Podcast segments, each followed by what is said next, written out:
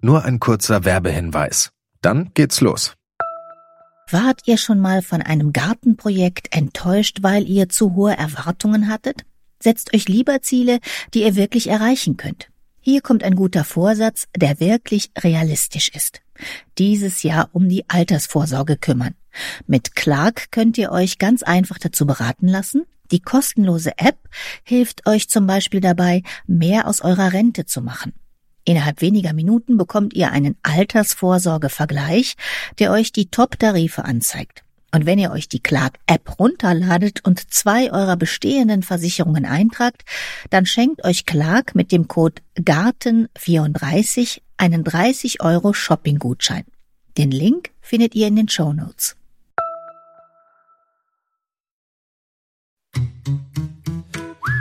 Gartenradio mitten im Grünen. Die ägyptische Plattrunde in dunkelrot, die weiße Avalanche, die pinke Chioggia, die kugelrunde Monika. All das sind rote Beete-Sorten. Die rote Beete kommt ja eigentlich eher, eher dich handfest daher, so eine richtige Ackerfrucht. Das war jedenfalls mal so. Wer schon mal diese orange-weiß geringelten Sorten hauchdünn aufgeschnitten als rote Beete Carpaccio auf dem Teller liegen hatte, der sieht, dass diese Knolle wahrscheinlich auch ganz anders benutzt genutzt werden kann heutzutage. Rote Beete hat Beachtung verdient und damit sie die auch bekommt, hat der Verein zur Erhaltung der Nutzpflanzenvielfalt die rote Beete zum Gemüse des Jahres gekürt. Sie ist nämlich nicht nur schön und lecker, sondern auch gesund. Und auch Gärtnermeisterin Dagmar Hauke baut hier in der Alexianer Klostergärtnerei in Köln rote Beete an und nimmt uns heute mal mit in die rote Beete Vielfaltwelt. Hallo Dagmar. Hallo. Ja, wir haben hier schon gleich eine ganze Reihe von verschiedenen roten Beeten. Was haben wir denn hier? Ja, wir haben hier einerseits vom Feld mitgebrachte Früchte. Das sind dann dunkelrote meistens. Wir haben aber auch im Blumenkasten ausgesäte kleine, die man so als Baby Leaves oder einfach als kleine Knollen in Salat schneiden kann. Dann haben wir eine weiße Sorte, eine gelbe Sorte. Also von dem her sind ganz viele verschiedene Sorten. Um dann auch noch die Verwandtschaft zum Mangold zu zeigen, haben wir auch noch einen Mangold dabei. Dann gucken wir doch erstmal drauf, was macht die rote Beete eigentlich aus? Wo kommt sie her? Mit wem ist sie verwandt? Die rote Beete kommt vom Mittelmeerraum. Wird wohl vermutet, dass die Römer die uns hierher gebracht haben und die fühlt sich hier richtig gut wohl. Die ist ganz stark verwandt mit dem Mangold oder aber mit der Zuckerrübe. Die sind sehr nah miteinander verwandt. Wenn man sich die Blätter anguckt, kann man das auch erkennen. Nur das Rot täuscht halt so ein bisschen drüber weg, gerade bei der Zuckerrübe die Verwandtschaft. Der Mangold bildet keine Rübe in dem Sinne aus, aber wenn er etwas älter ist oder im zweiten Jahr, dann kann man auch eine Verdickung unten an den Wurzeln erkennen. Die kann man auch essen. Ja, da die so nah verwandt sind, ähm, wird eigentlich bei uns leider immer außer Acht gelassen, dass man das rote Beete grün auch essen kann. Also das ist sehr schmackhaft und lecker auch. Da haben wir jetzt Baby Leaves, das heißt, das ist eine Sorte, die ist extra so gezüchtet, dass die so kleine Blättchen macht? Nee, das ist eigentlich gar nicht eine extra Sorte. Es ist einfach ein Saatband gewesen, wo verschiedene Farben von rote Beete drauf sind, also verschiedene Sorten. Und besonders gut sind hier gekommen die gelbe und die rote. Und man kann die Jungpflanzen einfach rauszupfen und probieren. Gelbe Wurzel in dem Fall und grüne Blätter mit einem gelben Blattaderung und schmeckt so ein bisschen wie ein bisschen wie Spinat. Ist auch verwandt mit dem Spinat. Das sind alles Gänsefußgewächse. Also auf alle Fälle schmeckt man nichts von diesem erdigen Geschmack, an dem genau. sich ja manche auch so ein bisschen stoßen an der rote Beete. Genau, also dieser erdige Geschmack wird durch das Geoosmin quasi hervorgerufen. Verschiedene Sorten haben verschieden starke Gehälter davon. Mancher mag das erdige, mancher mag das nicht so gerne. Und die Süße kommt leider auch, als wenn die Knolle sich bildet. Also von dem her, von der Süße merkt man auch noch nicht so viel. Hauptbestandteil oder Hauptgeschmacksträger ist halt Zucker bei der roten Beete und dann eben dieser erdige Geschmack. Früher wurde die rote Beete dann leider ja, oft mit Essig eingelegt, weil der Essig halt dieses Erdige dämpft oder ja, neutralisiert. Und das hat sie vielleicht auch so vielen Leuten ein bisschen verleidet. Ja, genau. Schade eigentlich, weil rote Beete viel vielfältiger ist und jetzt nicht nur so ein sauer eingemachtes Kellerdasein pflegt. Aber interessant ist, wenn man jetzt hier auf diese Baby Leaves guckt, also das sind jetzt etwa so 10 cm hohe kleine Blättchen. Man sieht an den Stielen schon genau, die haben jetzt gelbe Stiele oder rote Stiele, wie dann die Rübe unten aussieht. Genau, dementsprechend werden dann auch die Rüben, wenigstens vom Fruchtfleisch her. Oft ist die Schale ja noch so ein bisschen uriger und man kann nicht gleich erkennen, was es ist, wenn da Erde dran haftet.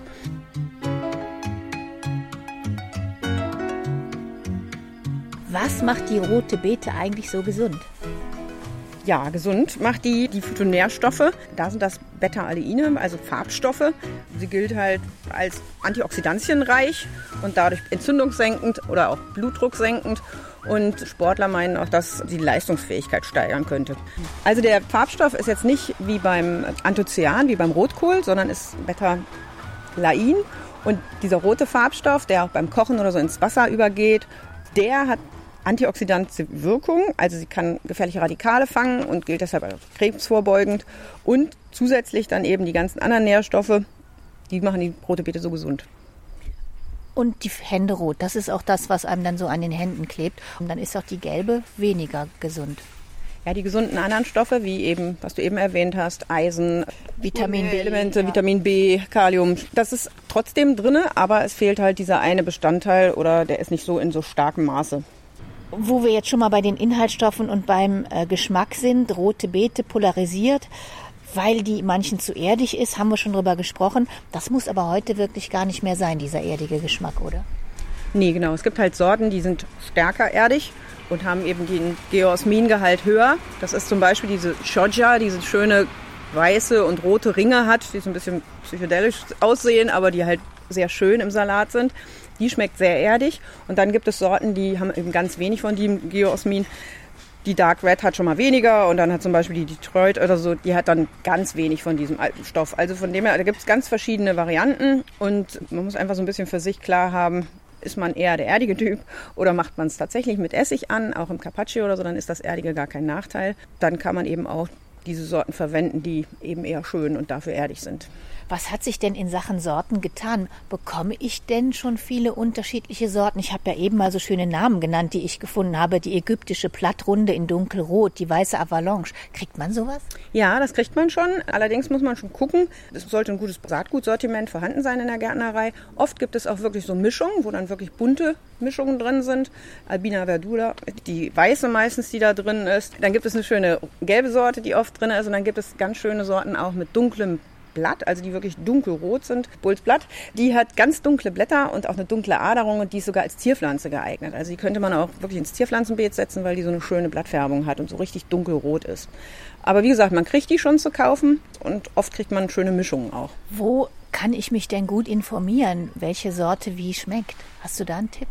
Also manchmal wird es angegeben, dann beim VEN. Der VEN hat viele Sorten untersucht, vor allen Dingen Sorten, die eben, also alte Sorten. VEN, der Verein zum Erhalt der Nutzpflanzenvielfalt, der wählt halt eben auch das Gemüse des Jahres oder des Zweijahres, also 23, 24 ist jetzt die rote Beete, weil der eben immer darauf aus ist, diese Sorten zu erhalten und eben auch Saatgut aus diesen Pflanzen zu ziehen. Rote Beete ist zweijährig, blüht im zweiten Jahr und von dem her zwei Jahre passt da auch sehr gut. Und aus gärtnerischer Sicht ist das eine Pflanze, mit der sich gut umgehen lässt? Ja, die ist sehr anspruchslos, kann man schon sagen. Die mag natürlich humosen Boden. Das liegt aber daran, dass bei schweren Böden die Wurzeln sich nicht gut bilden kann und bei sehr leichten Böden die Wasserzufuhr nicht gleichmäßig ist. Und wenn rote Beete nicht gleichmäßig Wasser bekommt, dann kann die schon mal ein bisschen zäh wachsen. Nicht so hart wie der Kohlrabi, der dann wirklich holzig wird.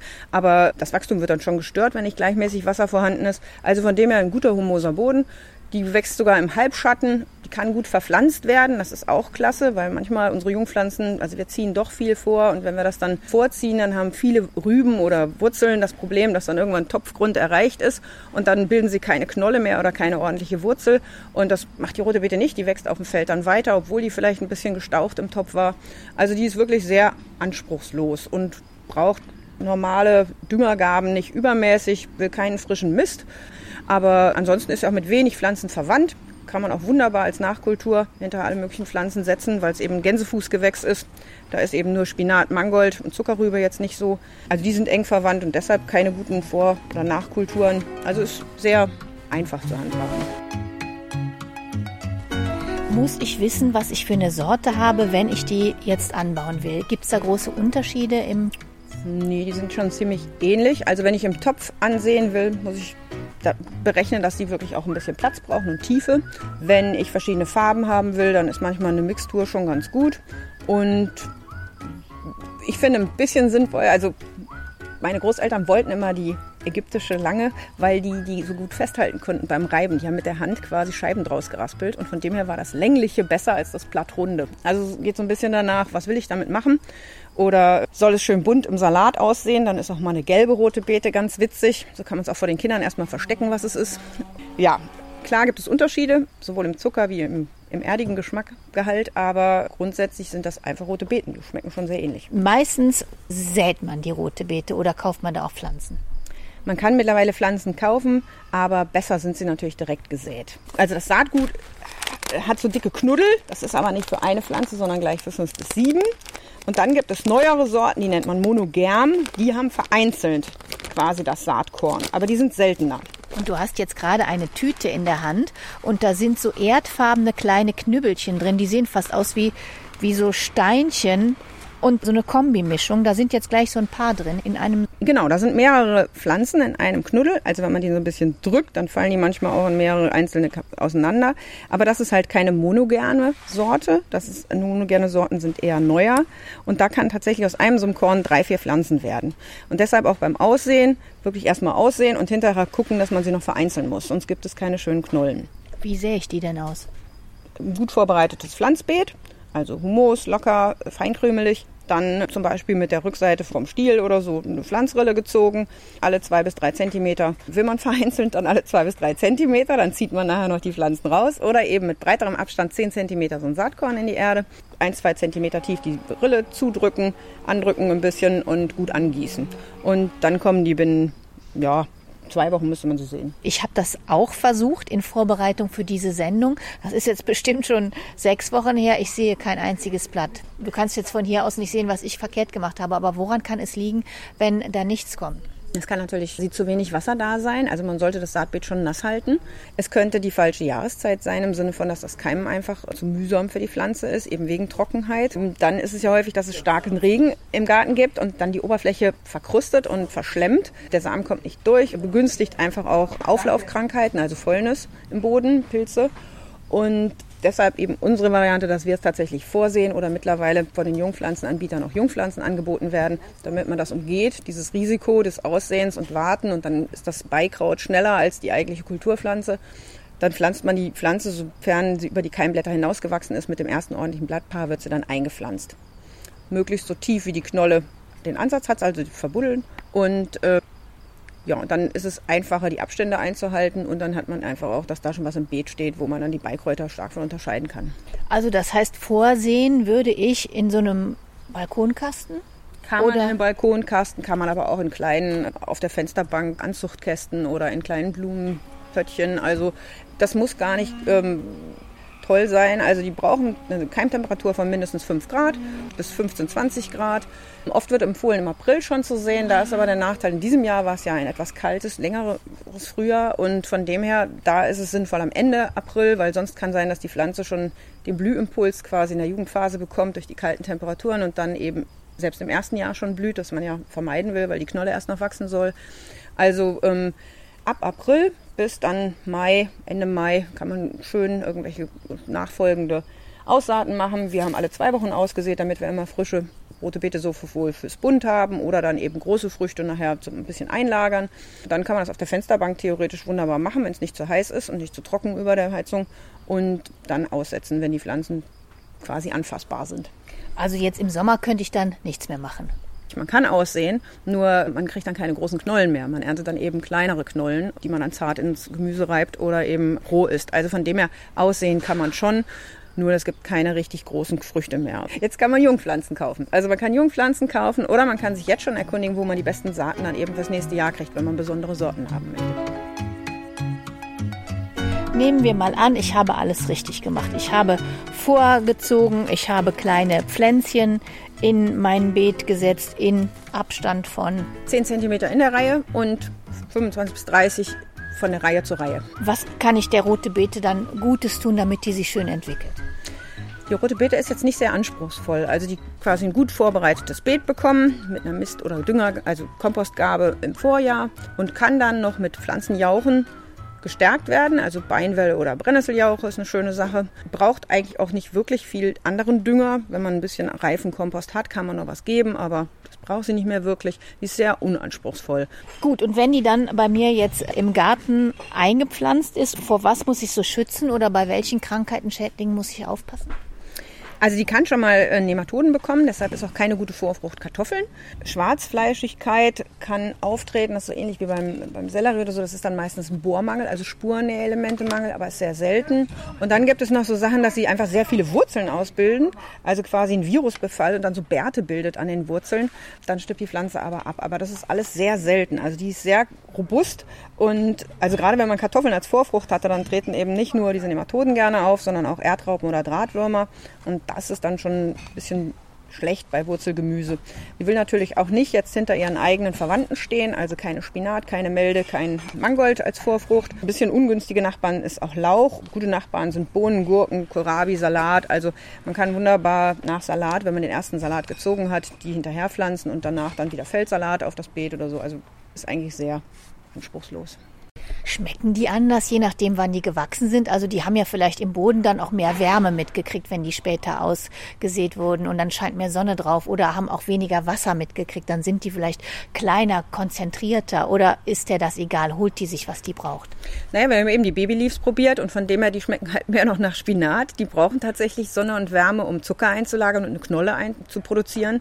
Und die, die dann später eingelagert werden, wiederum verlieren ein bisschen Zucker auf dem Lager, aber auch nicht also eigentlich auch wenig. Jede rote Beete, die man noch im Februar, März im Laden kauft, die schmeckt immer noch zuckriger als manches andere Gemüse. Also eine Möhre oder ein Zuckermais oder so verliert viel schneller seinen Zucker durch Umbau in Stärke. Und von dem her, ja, die schmecken ein bisschen anders, aber der Zuckergehalt an sich ist schon recht hoch in der roten Beete. Also die wird immer rote Beete bleiben. Wenn man Blätter erntet, dann sollte man nicht die feinen in der Mitte essen und die außen stehen lassen, weil die Pflanze natürlich, wenn sie denn dann Blattkrankheiten kriegt, von außen nach innen. Die älteren Blätter kriegen zuerst Blattflecken und dann sollte man tatsächlich die älteren auch schon mal entfernen. Aber es schwächt natürlich immer die Knolle, wenn man oben anfängt, die Blätter zu rupfen für den Salat. Woran erkenne ich denn, dass die fertig ist zum Ernten?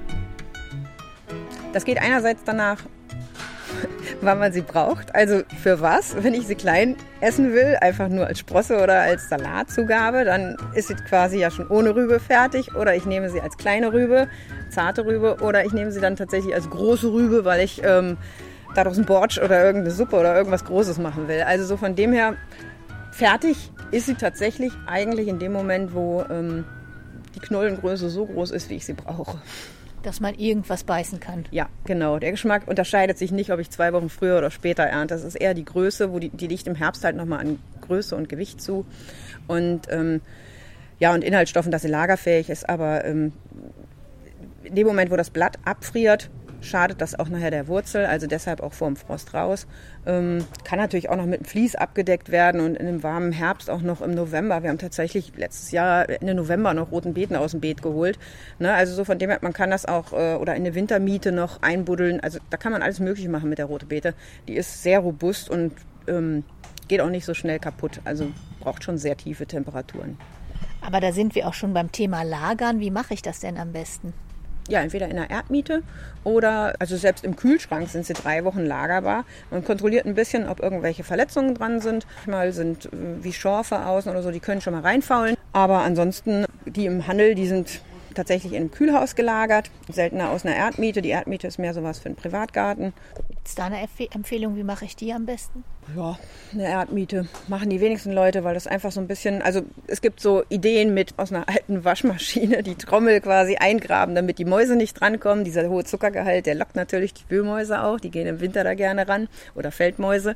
Also von dem her so ein bisschen mäusesicher verbuddeln und eine hohe Luftfeuchtigkeit behalten, aber nicht so hoch, dass es schimmelt und sandig oder so, so ein bisschen gröberes Substrat, dass die Feuchtigkeit sich nicht so fangen kann. Drumrum, ja, wie man Möhren einschlagen würde oder wie man anderes Wurzelgemüse, Sellerie, sowas in der Richtung. So würde man eine erdmietenähnliche Miete machen. Ich spüre da, du machst es wahrscheinlich anders. Wie machst du das denn?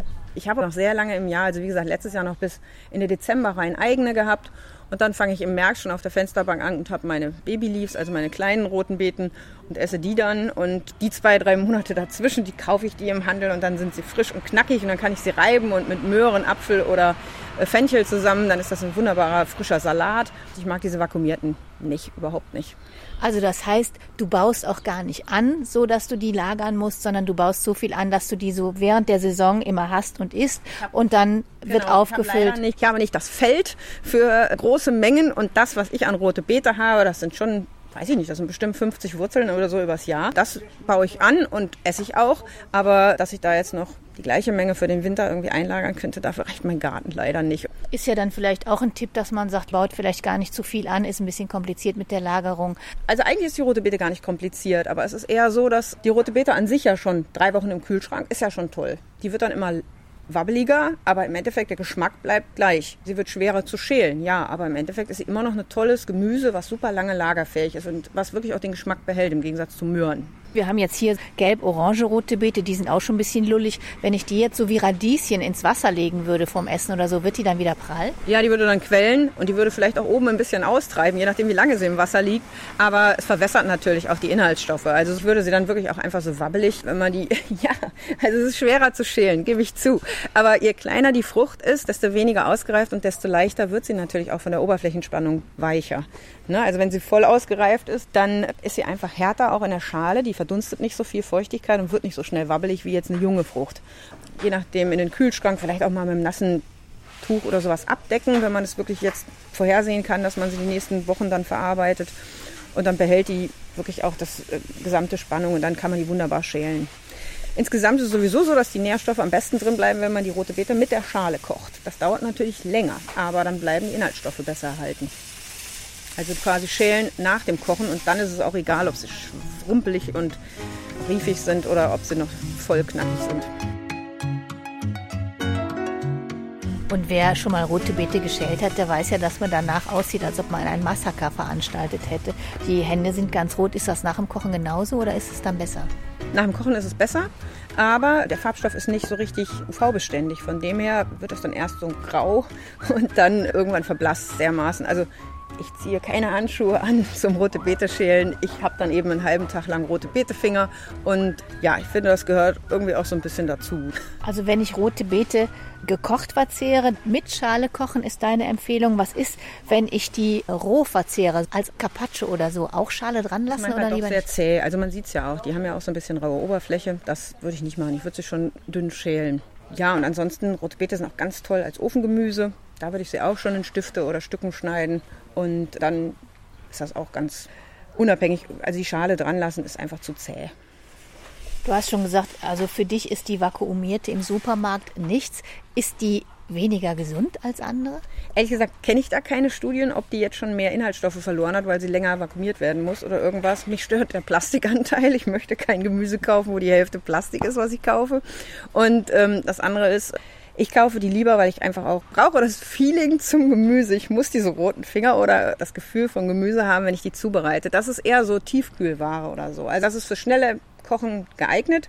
Aber ich habe das Gefühl, dass damit auch Geschmacksstoffe abhanden kommen. Ich mag auch diesen erdigen Geruch, wenn rote Beete gekocht wird, im Gegensatz zu anderen Leuten. Also ich finde, das gehört irgendwie dazu. Und wenn die dann schon so vakuumiert ist, dann ist einfach schon die Hälfte raus. Kennst du dieses Buch? Habe ich dir das schon empfohlen? James Wong, Aromarevolution im Garten. der aus Kent's Garden. Ist allerdings eine sehr englische Sichtweise. Was ist eine englische Sichtweise? Zum Beispiel beschreibt er, dass Nitrat gesund ist fürs Herz-Kreislauf-System und er treibt den Nitratwert in die Höhe. Bei uns ist es eher andersrum. Wir machen immer Empfehlungen, dass das Nitrat ähm, möglichst gering gehalten wird. Naja, also es ist immer die Sichtweise, die es macht. Und ja, er beschreibt in diesem Buch sehr viele auch Obst- und sonst was Sorten. Das ist nicht immer so der mitteleuropäische Geschmack. Aber das Buch ist halt schön, weil er sehr viel auch geforscht hat und sehr viele tolle Tabellen hier drin hat zum Geosmingehalt oder er selber ist kein Fan von der rote Beete, das merkt man auch, aber er schreibt da halt sehr schön, was man alles damit machen kann und hat auch ein paar Rezepte eingefügt. Das ist halt ganz nett. Das ist, Moment, ich sag's nochmal, Aromarevolution im Garten von James Wong, ein Engländer. Da steht gleich oben drüber, erdig, nein, danke.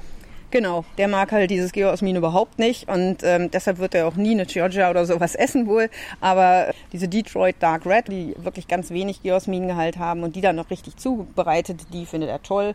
Er hat ganz viele Studien auch mit eingefügt. Das ist schon spannend, aber es ist manchmal ja anders als ich es in meinem Gemüseleben erlebt habe. Also ich würde die rote Beete, damit der Nitratgehalt niedrig bleibt, also rote Beete lagert Nitrat an. Und Nitrat wird umgewandelt zu Nitrosamin und kann halt dazu führen, dass Krebsbildung oder zum Kindstod oder sonst was. Also auf jeden Fall ist es nicht gesund. Und deshalb ist die Empfehlung, lieber am Nachmittag zu ernten, wo das sich umgewandelt hat im Blatt. Also Nitrat entsteht aus Stickstoff, übermäßiger Stickstoffdüngung oder aber weil die Pflanze es anreichert. Und wenn man den dann noch geringer haben will, dann geht man morgens schon hin mit der Gradgabel, untersticht die rote Beete lässt sie angewelkt quasi im Beet und nimmt sie dann nachmittags runter. Dann bauen sich die Stoffe ab. Ja, James Bond sieht das anders. Er möchte den Nitratgehalt in die Höhe reichen, weil man wohl in irgendwelchen Studien festgestellt hat, dass das Herz-Kreislauf-System damit angeregt wird. Und also kann man so sehen, aber man muss wissen, worauf man sich einlässt. Genau. Aromarevolution im Garten. Was für Aromen bemüht der denn so bei seinen rote Beeten-Rezepten? Genau, der karamellisiert halt, glaube ich, gerne. Und er hat halt hier dann tatsächlich Salat aus gebackenen roten Beeten und Linsen ähm, mit Zwiebeln, mit karamellisierten Zwiebeln auch dabei, Balsamico-Essig.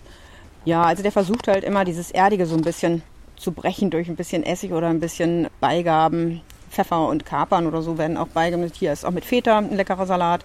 Der verwendet aber auch die Blätter immer mit. Also sowohl die Knolle als auch die Blätter werden da verwandt. Dann haben wir jetzt schon einiges gehört in Sachen Verarbeitung. Also ich kann die roh essen als Carpaccio. Ich kann sie kochen, ich kann sie als Ofengemüse machen. Was für Rezepte hast du dir denn schon erarbeitet? Also ich finde ganz toll rote Beete tatsächlich als Backofenkartoffeln und dann mit unterschiedlichen Gewürzmischungen dabei. Also ich finde zum Beispiel dieses Ras al Hanout finde ich total klasse. Da ist Zimt und Pfeffer drin, das einfach drüber gestreut. Vielleicht Käse, wenn man mag, muss man aber nicht. Oder man nimmt einfach nur ein Gyros-Gewürz und streut das drüber. Oder dann gibt es dieses Zaatar, das ist ähm, Sesam mit einer Gewürzmischung. Also da gibt es ganz tolle Gewürzmischungen, die man einfach drüber streut und die dann ja einfach der rote Beete nochmal so einen orientalischen oder einfach einen anderen Geschmack geben, als man den normal kennt. Ja, das ist in 30 Minuten gemacht. 10 Minuten quasi das Schälen der rote Beete, das Würfeln der rote Beete aufs Backblech, 20 Minuten rein. Entweder mit getrockneten Tomaten und Käse noch überbacken oder einfach so pur mit der Gewürzmischung. Und dann ist das ein ganz toller ja, Gemüsesalat, den man sowohl kalt essen kann als auch warm. Das finde ich toll, weil das so ein Sommergemüse ist, was man auch immer wieder hat und dann auch wirklich schnell zubereitet ist. Was meine Kinder am liebsten mögen, wo sie sogar rote Beete akzeptieren, ist im Schokoladenkuchen. Da wird quasi die rote Beete als Ganzes vorgekocht und das auch wirklich 30 bis 40 Minuten lang, bis sie richtig weich ist. Dann wird sie püriert und dann wird sie quasi in den Schokoladenkuchen mit reingemacht. Das macht das Ganze noch saftiger und gibt dem Schokoladenkuchen noch eine richtig dunkel schokoladig rote äh, Farbe. Also so von dem her, das sind auch so Sachen, wo man Gemüse verstecken kann. Verrätst du uns das Rezept, dann stelle ich das auf die Seite. Ja, kann ich machen. Ich mag es auch sehr gerne als Gazpacho tatsächlich, also wirklich angerichtet und das nimmt ihm so ein bisschen dieses altbackene von wegen süß-sauer eingelegt, aber süß-sauer eingelegt finde ich auch noch immer klasse. Und ich würde auch immer den Saft, wenn ich die rote Beete koche, der ist ja wunderschön rot danach, den verwende ich oft noch, dass ich den entweder in den Smoothie noch mit reinmache oder pur trinke, aber die, die Farbe vergeht halt, die ist halt nicht so beständig wie von anderen Gemüsesorten. Aber dann sieben, weil es bestimmt noch ein bisschen Erde dran, oder? Nö, die rubbel ich vorher ab. Das ist nicht mehr dran. Also das funktioniert. Und fragen die Leute hier in der Gärtnerei schon mal nach Rottablette? Also wir haben so ein paar Sportler. Man merkt, dass der Konsum vor Marathons oder irgendwas zunimmt. Also tatsächlich, die machen sich da richtig so ein Sportleressen draus, so Smoothie-mäßig. Und ähm, die fragen häufig nach rote Beete. Aber an sich ist das mehr so ein Beigemüse. Also es ist nicht so ein, so ein Renner und da gibt es eben doch die Leute, die dann sagen, schmeckt mir zu erdig, mag ich nicht, aber die haben es auch noch nie probiert, irgendwie anders zuzubereiten. Die kennen das wirklich dann eben auch nur als Konserve.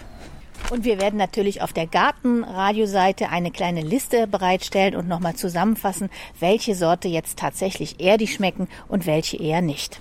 Dann würde ich sagen, die rote Beete ist zu Recht Gemüse des Jahres 2023-24, weil sie gesund und lecker ist und auch eigentlich gar nicht kompliziert im Anbau, sagt Gärtnermeisterin Dagmar Hauke hier in der Alexianer Klostergärtnerei. Ich sage Dagmar ganz herzlichen Dank. Sehr gerne.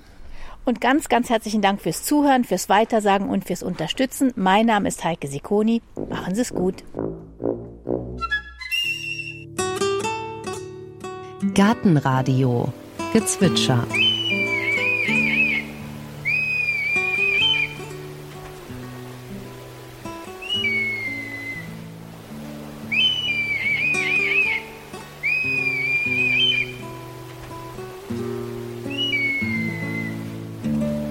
Das war der Rotmilan. Gartenradio Ausblick. Beim nächsten Mal geht's um begrünte Fassaden und Dächer. Wir wissen ja alle, neben Parks, neben Straßenbäumen und Frischluftschneisen ist Gebäudegrün gut fürs Klima in der Stadt. Und in Berlin haben sich in diesem Sommer Gebäudebegrüner und Begrünerinnen aus aller Welt getroffen. Ich bin Caro von der Firma Zembegreen aus den Niederlanden. I'm from India. I'm Prasanna Murthy Desai. Ich bin Robert Zekus aus Polen. My name is Tatiana. I'm from Ukraine, but I work in Vienna now. Aus 39 Nationen sind Praktiker und Praktikerinnen zusammengekommen, um von ihren Projekten zu berichten. Unter ihnen ein Pionier der vertikalen Gärten. Seit 40 Jahren verwandelt Patrick Blanc, Botaniker, Wissenschaftler, Künstler, die Fassaden von Museen, Hotels, Wohngebäuden und Brücken in lebende Biotope. Dazu gehört zwar ein ausgefeiltes Know-how an Technik, aber ein Gebäudebegrüner braucht vor allem eins. First of all, if you want to uh, have something a little bit successful, you have to die Liebe zu Pflanzen, denn wer weiß, was sie an Licht, an Temperatur, an Lebensraum und Bedingungen brauchen, kann eigentlich jedes Gebäude begrünen, sagt Patrick Blanc. Wie ein Aquarium ihn schon als Kind auf die Idee gebracht hat, Gebäude zu begrünen, wie ein Professor in Frankfurt Straßen mit Gärten überbauen will und was für eine Herausforderung eine Innenraumbegrünung für einen Hausmeister bedeuten kann, das alles hören wir in der nächsten Folge.